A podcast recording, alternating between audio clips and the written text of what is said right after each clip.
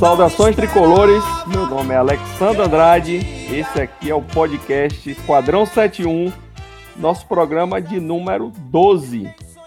Hoje, 16 de novembro de 2020, Bahia acaba de vencer o jogo contra o Curitiba no Couto Pereira, quebrando um tabu aí de 34, 35 anos, a última vez tinha sido em 1985. Vocês estão ouvindo ao fundo Malandrinha de Edson Gomes, que foi uma escolha de Edgar. Por que, Edgar, você escolheu Malandrinha? É, saudações tricolores a todos. Bom dia, boa tarde, boa noite. É, pegando. Quando eu vi essa música, me lembrou um pouco da relação de Mano com o torcedor do Bahia, né? Que demorou um pouquinho de engatar, mas chegou, né? Acho que agora o momento do, do time é outro, né? Acho que a vida do torcedor do Bahia tá transformada, né? Tava muita gente já pensando em rebaixamento, pensando em acabou o ano, o ano já era. E aí, o torcedor do Bahia hoje agora é cheio de memes, cheio de WhatsApp bombando, né? A vida do Bahia transformou. Acho que todo o tormento do Bahia, né? Acho que se não passou, acho que já tá com a calmaria bem melhor. E agora é, tudo é amor, né? Quatro vitórias seguidas, três no brasileiro. Que agora a chave virou. A chave virou, tamo, estamos longe da zona de rebaixamento. Acho que é um momento diferente. E fazer programa assim é bom. Queria registrar aqui Semana passada nós trouxemos o fato né, de termos ouvintes do outro lado do Oceano Atlântico, na Europa, na Alemanha, e Edgar ainda fez uma brincadeira, né? Que a gente, Matheus fez a saudação em alemão e Edgar fez a brincadeira que era para fazer em espanhol também, por causa da Sul-Americana, mas tivemos ouvinte na Espanha, né? Nosso programa está expandindo cada vez mais, chegando cada vez mais longe, e isso é uma alegria muito grande para a gente.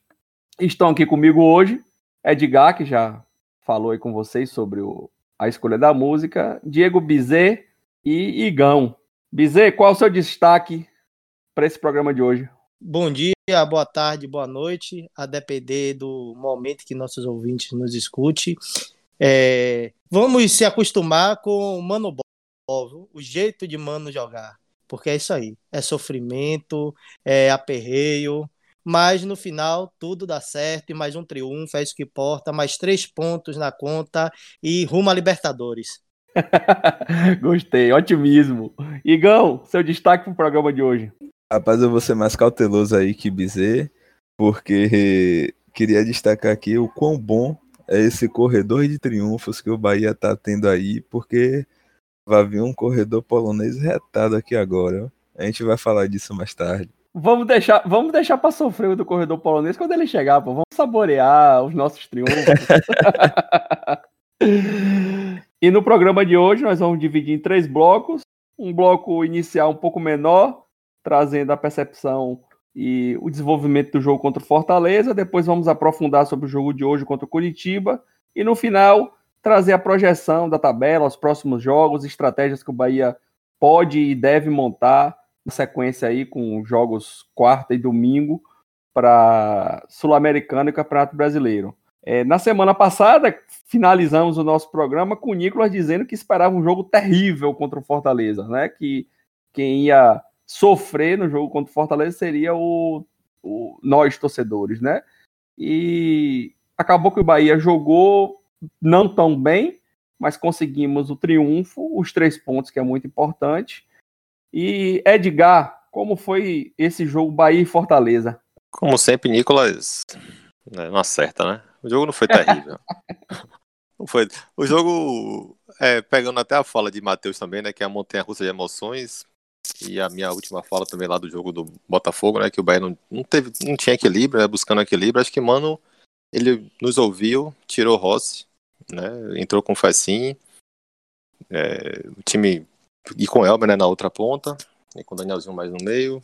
Assim, a dupla de volante, né, que foi a reserva, que é Ronaldo e, e Edson, foi muito bem. O time, eu gostei bastante do time. O time teve uma postura. Aquela, aquela reclamação nossa, né, de velocidade e intensidade que o Bahia não tinha. O Bahia encontrou nesse jogo. Achei que o Bahia teve. Assim, na, logicamente ainda tem algo a melhorar. Você já percebe uma, já percebeu uma mudança, né? Principalmente em relação ao jogo do Botafogo. O Bahia foi um time mais intenso na marcação, conseguiu marcar melhor né? O time foi bem rápido, só que te pecou, né? E aí vem a montanha russa de emoções pela parte ofensiva, né? O Bahia perdeu muito gol, muita chance. Né? E aí, um jogo que estava praticamente controlado pelo Bahia, mesmo não tendo tanta posse de bola, mesmo não tendo né, o, o domínio do jogo, assim, tipo, da posse da bola. O Fortaleza tinha aquele domínio de bola estéreo. O Bahia estava com o jogo bem controlado e aí tomou um gol de Bergson de cabeça. Né, tinha feito o primeiro tempo bem, né, com o gol de Juninho. Mas logo em seguida, né, isso que também se ajudou muito, né, teve o pênalti que Gilberto foi bem inteligente na jogada. A gente conseguiu ali os três pontos. É, acho que o ponto positivo foi essa melhora de intensidade e de, né, de velocidade do time. O ponto ainda negativo, né, é a questão da, é, da, assim, de perder a quantidade de gol que o Bahia teve, né. Acho que aí, tipo, em relação até à fala de Nicolas, né, que o Bahia tinha sido um dos piores jogos no setor ofensivo contra o Botafogo, isso aí já foi melhorado, o equilíbrio melhorou, mas a montanha russa ainda continua de emoções, né? A gente consegue perceber, né? Uma, apesar de. E, eu acho que, que Diego foi bem feliz aí na introdução dele. É, apesar da gente ter uma melhora de resultado, é, vai ser difícil a gente ter uma percepção de melhora de desempenho do Bahia, né? O estilo de jogo que Mano preza, que Mano joga já há um bom tempo, não, não é aquele jogo vistoso de você olhar e ver, ó, oh, meu time está jogando bem, está desenvolvendo muito, está criando muitas chances, é um time é, ofensivo, não, não vai ser. Então vai ser difícil a gente ver o Bahia crescendo nesse ponto, mas no resultado está crescendo, né? Terceiro triunfo consecutivo, isso nos traz para uma posição de tabela que deveria ser a posição desde o início do campeonato. É, se a gente colocar né, a, a, os resultados dentro da sua rodada, né, o jogo do Botafogo lá na primeira, esse do Fortaleza na 19 o Bahia até a, a, ali até a 11 rodada, até a décima rodada, o Bahia teve nessa zona, né? Que é, que é a zona dele, ali, a, zona da Sul-Americana até o 12, e de lá até esse jogo contra o, o Botafogo, o Bahia ficou um pouco abaixo dessa linha e agora retoma, está na posição nono, né? Já a terceira rodada seguida que o Bahia está em nono. Espero que a gente consiga permanecer nessa faixa. E se os times da frente vacilarem, a gente poder chegar um pouquinho.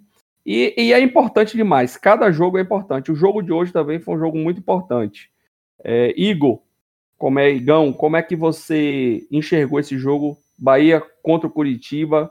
Esse resultado muito bom, mas desempenho do time ainda com muitas falhas. O, o primeiro gol foi um vacilo enorme. O primeiro, não, o, o, gol do Curitiba foi um vacilo enorme no início do jogo. Como foi que você enxergou esse Bahia 2, Curitiba 1? Bom, trazendo aqui o pré-jogo, assim, por assim dizer, é, tivemos a, as laterais, é, Matheus Bahia, que é uma surpresa, é um lateral promissor, fez um jogo ok, pro, acho que pro, pro esperado de um jogador novo que vem da base, ele fez um jogo relativamente bom. E nós tivemos Nino Paraíba, que oscilou. Nino foi, teve momentos importantes, é, positivos, e teve aquele erro recorrente que é tomar bola nas costas. Ultimamente tem sido a Avenida Nino Paraíba e esse apelido não está sendo à toa. Começo do jogo, Bahia toma um gol com dois minutos, o Nino consegue tomar uma bola nas costas e aí ele volta é, atrasado. Lucas Fonseca sai da zaga e tenta cobrir ali naquela indecisão se fica nas, é, dentro da área ou se vai cobrir o, o ponta que vai fazer o cruzamento. Anderson Martins também acaba sofrendo essa indecisão também. É um erro que é, sistematicamente gera outros erros de posicionamento. Então, o cara consegue cruzar, a bola passa por toda a zaga e ele fica de, de, debaixo do gol. E aí, depois desse gol, o Bahia sofre um pouco, a, o Coritiba consegue colocar uma pressão, é até normal, porque o time jogando em casa acabou de fazer um gol, tem aquela aquela pressão natural do, do, do início do jogo. E aí o jogo começa a equilibrar com aquele lance que Elber perde um gol de cara que estava impedido. Aí ele, nesse momento, o Bahia conseguiu dar uma equilibrada no, no jogo. Teve esse chute de Elber, teve um outro chute é, na entrada da área, Elber chutou cruzado com a perna esquerda, o goleiro defendeu. Teve um cabeceio, foi até um cruzamento, um bom cruzamento de Nino, que é uma raridade, deixar a corneta aqui. É, uma cabeçada de Fecim, que inclusive Fecim tem mostrado essa característica, eu não, não sabia que ele tinha, que é entrar na área para cabecear.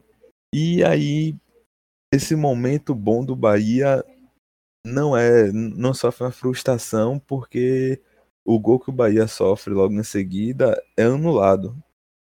Eu acho que esse foi o momento chave do, do jogo, porque se o Bahia toma o segundo gol nesse momento, logo após esboçar uma reação seria um baque muito grande, aquele balde de água fria.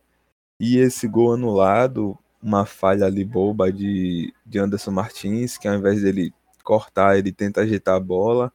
A bola acaba batendo em Neilton, por sorte bateu na mão de Neilton. E termina o primeiro tempo ali, basicamente com um belo gol de Elber, que ele corta para dentro e faz um belo chute. E aí no segundo tempo foi um jogo meio protocolar ali. O Bahia equilibrado, achei que teve menos ações ofensivas do que no primeiro tempo. É, cometeu menos falhas é, defensivas, mas ofensivamente foi um time. Eu não vou dizer que foi abaixo do primeiro tempo, mas não houve uma evolução e consegue fazer o gol. E aí o gol de Zeca, um gol muito importante. Gostaria até que você comentasse depois aí a importância desse gol para Zeca, Zeca que vem de um momento muito difícil, talvez o pior momento da, da vida dele, que foi ter perdido a, a mãe, e essa volta com gol é de extrema importância. E em relação ao resultado, é um resultado maravilhoso, dá uma folga à Bahia para, como eu já falei aí, um corredor que está chegando desde os jogos da Sul-Americana, tem um jogo com o São Paulo ali entre os dois jogos da Sula que acaba dando uma dificuldade a mais para esse jogo. Bahia, inclusive, a gente vai discutir aqui se o Bahia deve poupar ou não para esse jogo. E é isso, minhas impressões. É, esse jogo traz uma tranquilidade, né? É, é muito importante. O Bahia teve um início de campeonato muito bom. É, apesar da gente estar tá naquele turbilhão e a torcida estar tá muito chateada com Roger, com tudo. Vai ter um início de campeonato muito bom ali, até o jogo contra o Flamengo, né? É, a sequência que, vai, que, que vem agora. É, a gente está repetindo do primeiro turno, ganhamos do Botafogo, ganhamos do Curitiba, vem o Bragantino agora. Então, se a gente conseguir ganhar do Bragantino, repete o primeiro turno que ganhou as três, e depois vem São Paulo. Aí aquela derrota para o Ceará mudou muito o humor da torcida, né? Que já vinha da, da, da derrota do, do, do Campeonato do Nordeste. Então, assim, esse início de campeonato é muito importante para a sequência. Mas a gente vai falar disso daqui a pouco no próximo bloco. Diego, queria que você trouxesse aqui para a gente qual foi a sua impressão desse novo momento do Bahia nesse jogo, do Mano Ball, como você disse no seu destaque. É, Alexandre, eu vou achar o quê? É Mano Menezes treinando Bahia. É isso aí. Não tem o que você achar. Ele foi campeão com o Corinthians assim, jogando dessa forma, é um futebol objetivo, é um futebol sem muita firula, é você ter uma, um sistema defensivo compacto, que ainda não chegamos a isso, mas melhorou bastante, inclusive é, eu percebo uma evolução em Gregory, que ele estava muito abaixo, muito aquém, e eu estou percebendo que nos últimos jogos ele vem se recuperando, tendo mais confiança. No que tange ao jogo, foi um jogo equilibrado, primeiro tempo, onde a gente vê o Bahia um pouco melhor, mas naquele esquema de é, ser objetivo. Como é, Igão falou, Avenida, Nino Paraíba na lateral direito.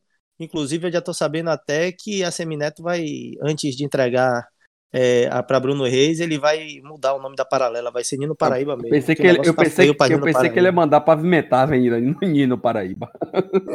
não manda não, não manda não, vai trocar a paralela, porque, meu irmão, tá difícil. Mas eu acho que a gente não pode estar criticando, tem que apoiar, é o que a gente tem. A gente tem que ir no Paraíba, então vamos apoiar.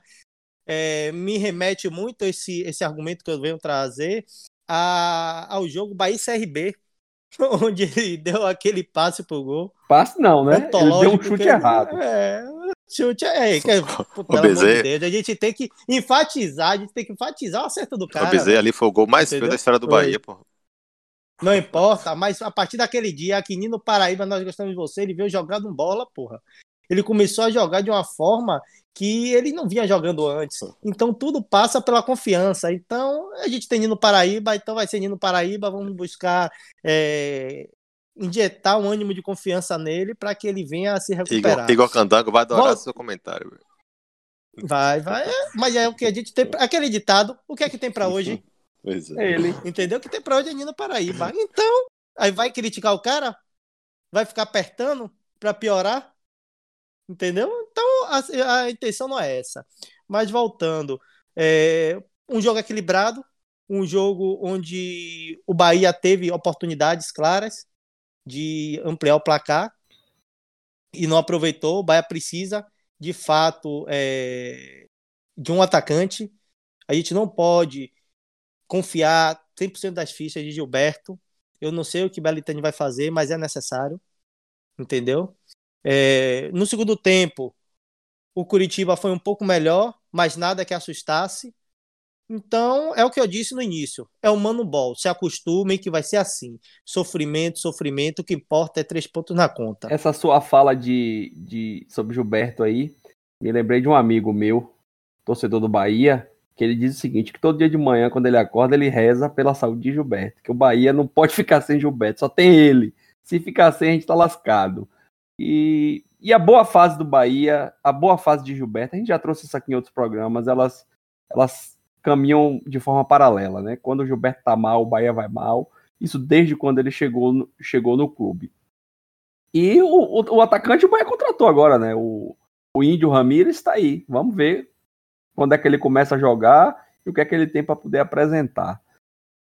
Mas, Mas ele não joga na função de Gilberto, né, Alexandre? Ele joga mais de ponta, é, na função de Elber, né? é, tá- Então a gente vai ter essa carência. é, vamos ter que ficar com saudade mesmo, né? Eu acho que o Bahia não deve contratar mais não.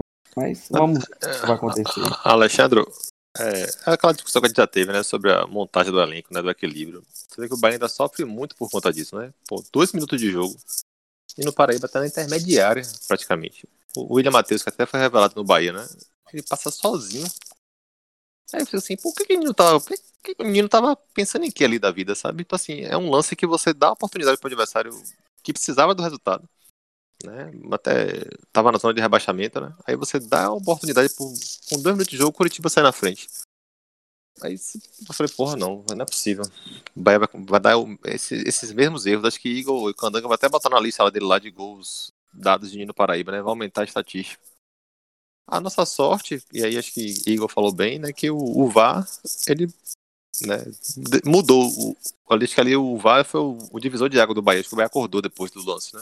Não é possível o Bahia tomando 2x0 com aquele gol, né? Que foi, foi, foi bem anulado, né? Você vai explicar mais É. essa questão da regra.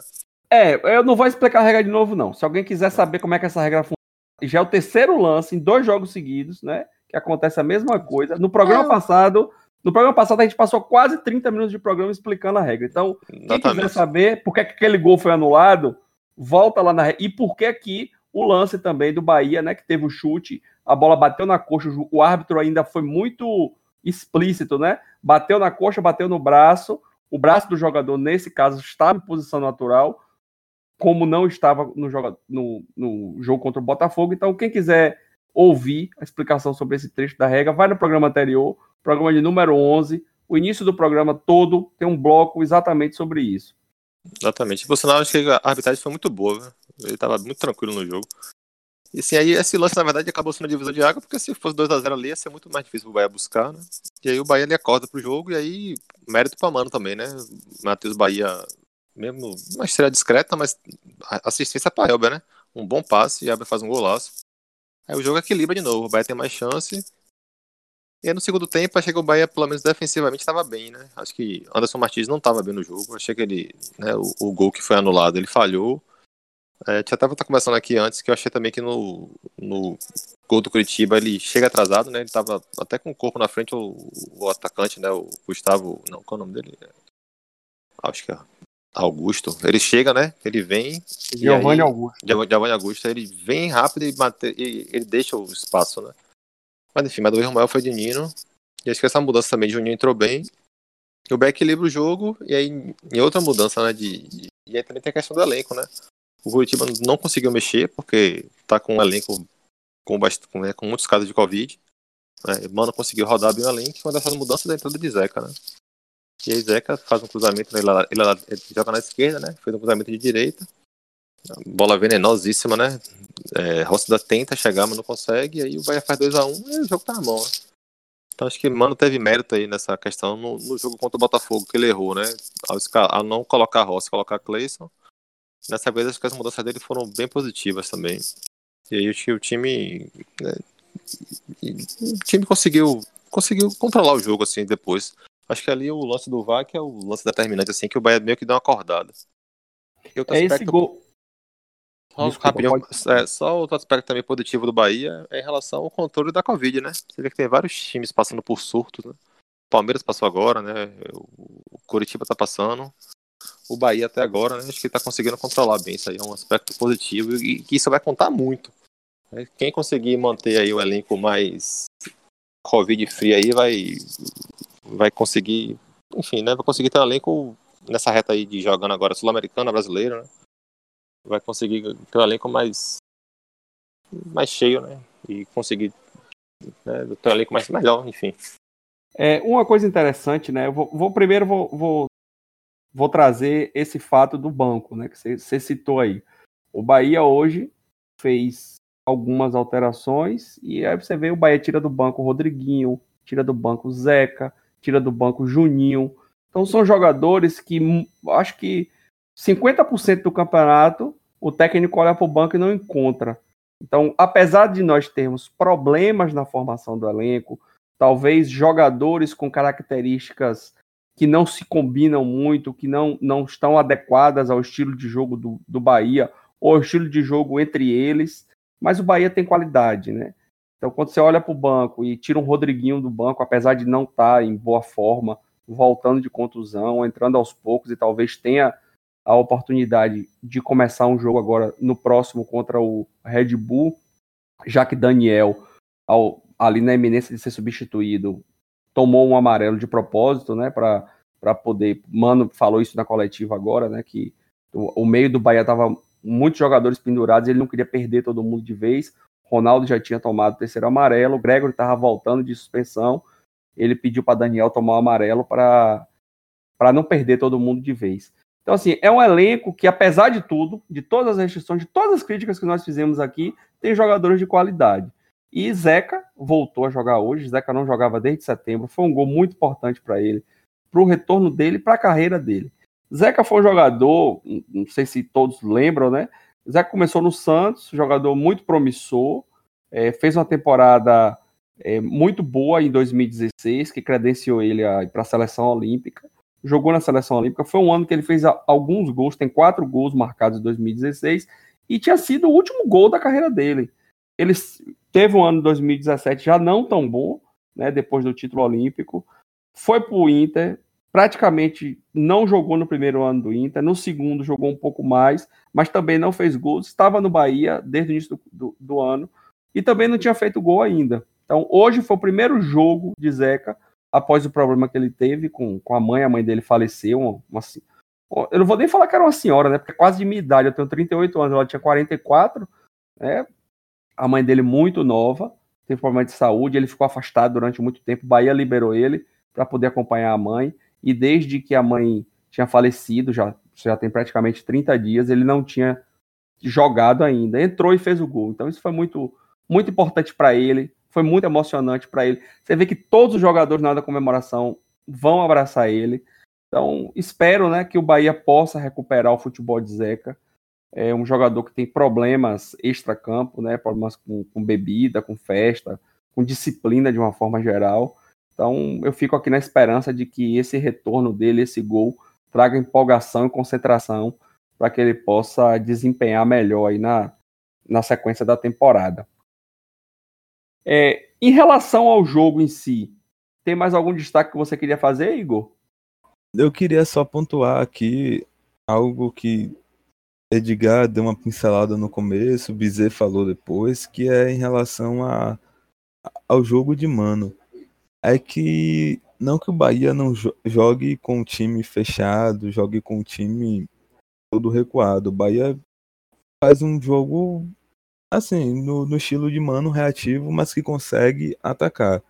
E aí eu queria pontuar que falta, eu acho que falta bastante para o Bahia ainda é no setor ofensivo, que é acertar o, as chances que tem. Precisa ser um pouquinho mais objetivo, melhorar um pouco a transição ofensiva, que eu ainda acho que é lenta. E um ponto muito bom que Diego trouxe, que foi um equilíbrio, uma evolução defensiva, foi que Mano já conseguiu corrigir, obviamente não totalmente, porque nenhum time vai deixar de ter falhas, mas que foi o problema com bolas aéreas, que era quando o Mano chegou, era o, o calcanhar de Aquiles do Bahia, e hoje é um time que se mostra eficiente se defendendo nisso.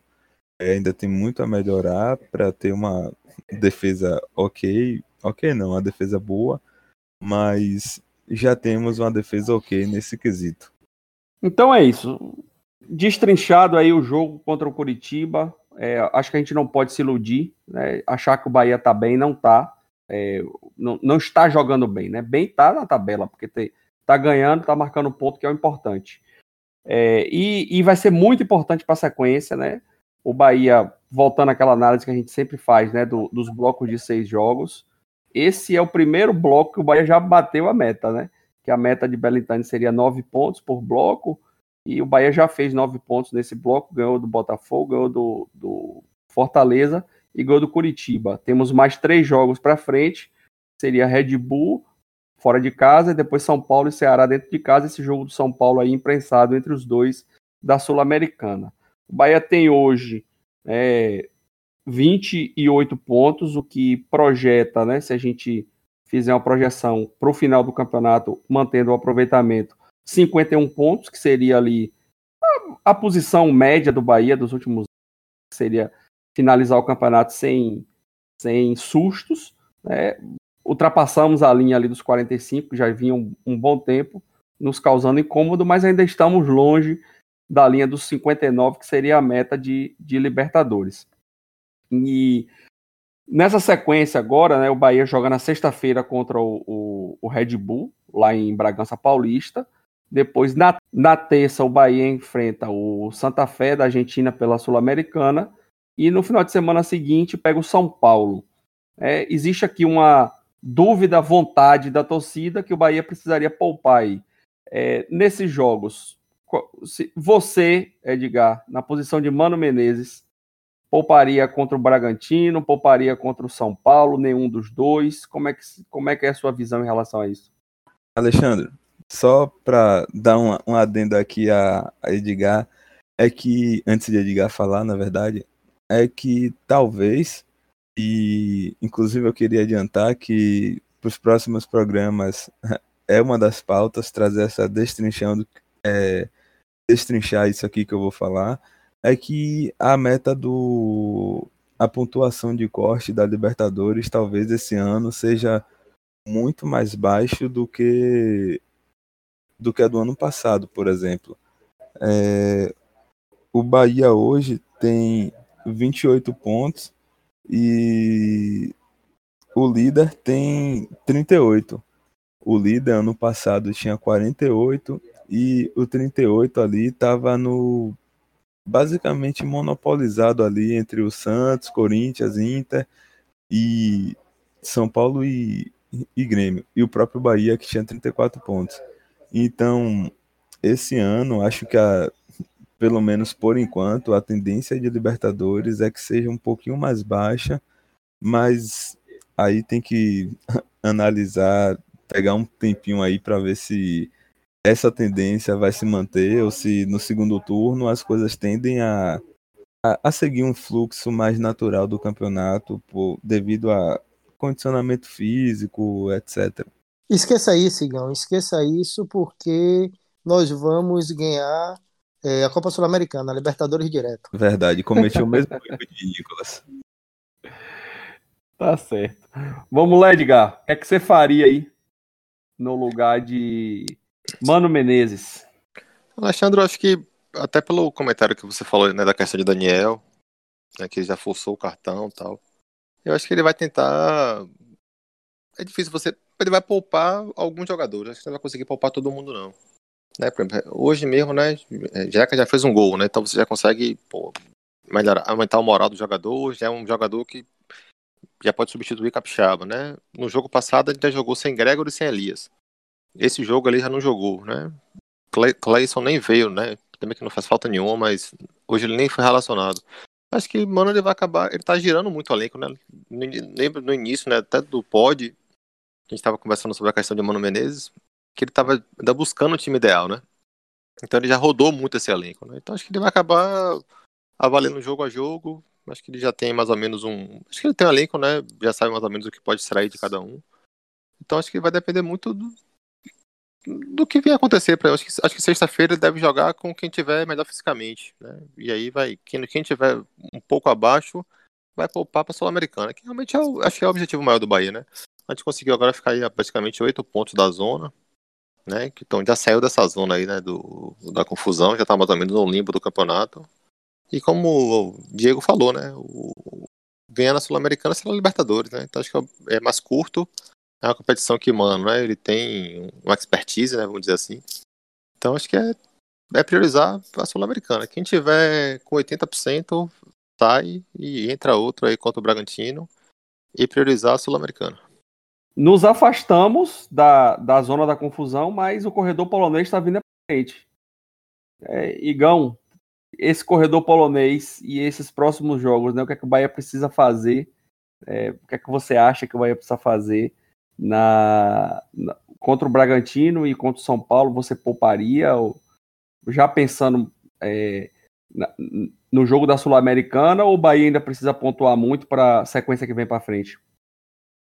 Olha, o Bahia tem basicamente vou incluir o São Paulo e o Bahia tem cinco jogos de um, de um corredor polonês e nós estamos hoje a sete pontos do, do 17 colocado. E tem sete times entre o Bahia e o Bragantino, que até no momento dessa gravação é o time que está ali no, em 17. Então acho que a gente tem uma gordura mais do que suficiente para encarar esse, esse corredor polonês sendo o mais pessimista possível, é, tendo aquela margem para focar na Sul-Americana. E aí o Bahia pega o Bragantino, o, como já foi dito aqui, mas só para recapitular, o Bragantino, o União Santa Fé, o São Paulo, o União Santa Fé de novo, e aí parte para Ceará e vem o corredor polonês.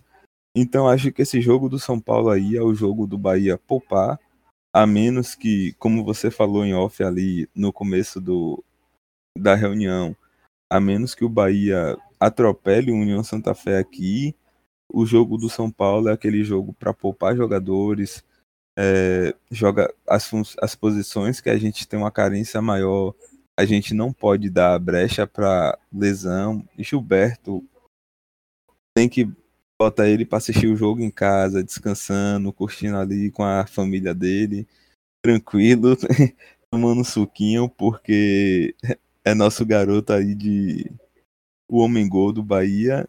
E depois do, do da Sul-Americana é o que vier, encarar o corredor polonês, aí o, o departamento médico e o departamento é, físico aí que vai definir se haverá necessidade de, de poupar alguém ou não. Mas em relação a calendário, eu pouparia o, com o jogo do São Paulo. Bizê, foco total nesse título da Sul-Americana ou a gente tem que ter, fazer o, o, meio termo aí entre os dois? É, veja bem, eu sendo Mano Menezes ia fazer o meio termo. Eu confio nesse elenco do Bahia, confio na proposta de Mano. Eu sempre disse que o elenco do Bahia era um elenco bom, que não merecia estar onde estava. é nítido, é notório que os jogadores têm qualidade, só que não tinha treinador. Eu sempre falava isso. Desde o início do ano, vocês podem até ratificar. Então, é, o Bahia deve mesclar, não tem jeito. Confio no Bahia para esse corredor polonês. Tanto é que eu já vou botar aqui, ó, sete pontos. São quatro, né? Doze, sete pontos aí. Pode me cobrar aí, sete pontos do Bahia nesse corredor polonês. E aí ia ficando aqui, ó, no meio da tabela. No meio da tabela a gente fez uma gordura legal, entendeu? É, provavelmente vai ter confrontos também, confrontos diretos nesse período. Eu ainda não analisei a tabela, mas muito provavelmente vai ter confrontos diretos. Então, o jeito é o seguinte: mesclar, ver quem está melhor para jogar, para não é, criar também um abismo de qualidade entre os jogadores. Mesclar, tirar, a depender do jogo, a depender de como se deu o andamento da partida, tirar um para poupar ou então manter. Então, tudo depende de como o nosso professor, Mano Menezes, o onipresente, onipotente, entendeu? Ele estudará o jogo. Tudo vai depender da dinâmica do jogo. E eu confio muito nele, desde quando ele chegou e disse: esse é o técnico do Bahia e a gente vai ser campeão da Sul-Americana. E podem Chama ele para comer sushi com você, Diego. Lá no lounge, deixa eu voltar. Rapaz, onipresente, onipotente. de ovo aqui, eu queria só atualizar uma coisa aqui, que o Bragantino, que é nosso próximo adversário, fez um gol e a distância que eu falei não é mais de sete pontos e agora é de seis pontos, mas que continua meu raciocínio igual. A gente tem um saldo suficiente para encarar o corredor polonês e poupar somente no jogo do São Paulo. Só uma dúvida aqui. É, o corredor polonês, vocês estão colocando Flamengo, Palmeiras, Inter e Grêmio, ou vocês estão incluindo o Ceará que a gente tá na freguesia. Ceará, que, Ceará, mas que freguesia, pra ver com essa história. Ó, velho, não tem uma coisa que me dê mais raiva, os caras virem com história de que o, o Bahia é freguês do Sampaio Corrêa. Nunca foi freguês do Sampaio Corrêa. O Bahia é. perdeu uma final de Copa do Nordeste e perdeu um jogo no Campeonato do Nordeste do ano seguinte. Virou freguês de Sampaio Corrêa. Respeite o Boinho. Quem é o Ceará no jogo Não, Sampaio Correia tá aí na eminência de, de, de entrar na, na, na, zona. Os caras, ah, o Bahia já entra com seis pontos a menos no campeonato do ano que vem. Vai se lascar, rapaz. O Bahia perdeu dois jogos com o Sampaio Correia na vida Obje toda. Obje objetivo alcançado. Jacé Alexandre não, caiu. Não, Calma, pô, não, não. É, é, outra coisa. Vocês, vocês são zicadores da porra, tá? Eu tinha esquecido disso aqui. Matheus, semana passada, zicou o Cuiabá, rapaz. Fez elogio pra Chamusca, não sei o quê. Professor Chamusca não paga um restaurante, não paga nada lá em Cuiabá. no dia seguinte, Chamusca se picou e foi pro Fortaleza. Sim, falar nisso, se tiver algum ouvinte em Fortaleza aí dessa semana, então é porque o homem ouvia mesmo, pode, viu? Será que é ele? Não, mas Fortaleza a, gente, Fortaleza a gente já tem ouvinte, pô. O corredor polonês é Palmeiras, Flamengo e os dois fora de casa, Inter na Fonte Nova e Grêmio fora de casa. Esse daí é o corredor polonês. Então o Bahia 1x0 Bahia no Grêmio. 1x0, 1 de pênalti aos 49 O Grêmio, desses quatro, vamos lá. Se, se, a gente for pegar o histórico, né? Contra o Palmeiras, realmente o histórico do Bahia é lastimável, ainda mais em jogos lá em São Paulo. Contra o Flamengo, é aquele adversário muito forte, mas que o Bahia de vez em quando vai lá e faz uma ferida, né? Ano passado, tem jogo, tem jogo, tem jogo. Cara, tem, o torcedor do Bahia não entra no jogo contra o Flamengo pensando que tá perdido, como no é. jogo do Palmeiras. Internacional é um adversário complicado para o Bahia. Né? Internacional né? é, é, nem torço, é tristeza. Alguém fez, alguém fez uma promessa em 88, né? Que se o Bahia é. ganhasse aquele jogo em 88, não precisaria nunca mais ganhar do Internacional. Então acho que essa promessa está sendo, tá sendo cumprida aí. Bem feita essa promessa, Desse, eu, eu, eu, queria mais umas duas dessas aí. É. E contra o Grêmio, e contra o Grêmio, é o jogo que, que assim, o histórico recente, né? E eu, eu falo isso porque, como eu moro aqui e tenho muitos amigos gremistas, os caras já sabem que o Bahia sempre ganha do Grêmio. Ano passado o Bahia ganhou, aqui, inclusive, né, no, no, no jogo do campeonato do Campeonato Brasileiro. O Bahia ganhou os dois jogos ano passado do Grêmio, tanto em Salvador como aqui. É, o Bahia empatou o jogo da Copa do Brasil aqui e perdeu o da Copa do Brasil lá. Então, de quatro jogos ano passado, o Bahia ganhou dois, empatou um e perdeu outro. Então, assim, É, isso falando pelo histórico, né? Falando pelo momento em si, são jogos, são times que estão acima do Bahia na tabela, estão bem no campeonato. O Inter que não tá tão bem, né? Que trocou de técnico, o Kudê saiu, entrou Abel. Então, mas está muito lá para frente, ainda tem É, para chegar, para chegar tem, tem muitos, muitos, mas só para contextualizar o torcedor de que é o, qual é o corredor, qual é o corredor polonês que a gente está tá falando aí, né? Então, eu acho que o programa de hoje é isso. É, trouxemos aí análise do jogo Fortaleza, análise do jogo contra o Curitiba e projeção da tabela. Próximo programa é sobre a Copa Sul-Americana, próximo adversário do Bahia, Bahia e Santa Fé da Argentina, é União Santa Fé da Argentina.